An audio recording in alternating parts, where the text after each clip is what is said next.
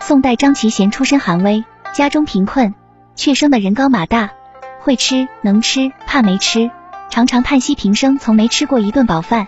那时他唯一一次肚子饱过，是村里大户人家因还愿而设食施斋，他先吃了一顿不要掏银子的，然后见到人家屋外还悬挂着一块牛皮，便成人不备，偷偷取下一锅煮了，吃个精光。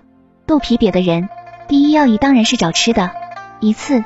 一群强盗干了一票大买卖，在某旅店聚饮庆祝，附近的居民吓得纷纷外逃，唯独张其贤逆向而行，大摇大摆进了旅店，朝强盗们打了个拱手，说：“兄弟们，我家里太穷了，从没吃过饱饭，希望同你们一起吃顿饱的。”见秀才也肯屈尊为伍，强盗们赶快请他入座。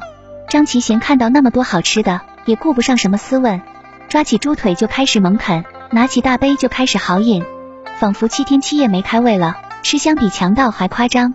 强盗们还是头一次看到一个读书人吃东西比他们还拼命，不禁面面相觑，纷纷竖起大拇指，赞叹道：“真有宰相风范。”临别之时，还以黄金和丝绸相赠。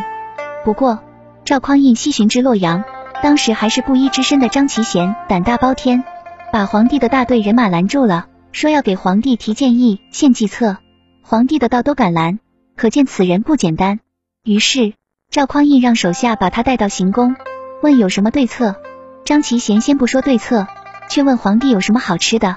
皇帝让人把饭菜送来让他享用。张其贤真是饿疯了，见到送上来的大鱼大肉，就直接用那双脏兮兮的手从盘里抓着往嘴里塞，狼吞虎咽起来，连说话的功夫都没剩下。皇帝还在等着他献策呢，不耐烦了，就用水晶小斧轻轻敲他的头。问他到底是来找吃的，还是来献策的？张其贤指天画地，边吃边讲，吧嗒吧嗒，一下子提了复明、举贤、慎行、吉田等十个方面的建议，让皇帝大为欣赏。回到京城后，赵匡胤对其弟赵光义说：“我西巡时，唯一的收获是识得一奇才张其贤，我暂时没封他官职，先让他历练历练，说不定到时可以成为你的宰相啊。”从此。张其贤获得了两代帝王的关注与培养。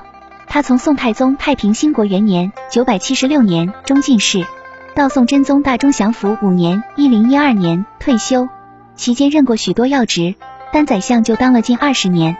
用他自己的话说是“四登两府九尚书”，所有的要职几乎干了个遍，真是吃出来的荣华。人家贪吃往往吃出个贪赃枉法、锒铛入狱，而张其贤贪吃却吃出个剑狱天子、锦绣前程。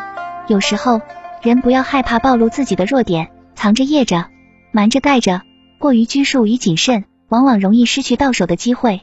机会无处不在，常常暴露弱点的同时，就伴随着机会的悄然而至。像张其贤这样大大咧咧、无所顾忌，反倒显得憨直可敬、真实可靠，从而能让皇帝高看一眼，厚爱一筹。美梦成真也是情理之中的事。当然，具有真才实学是必备前提。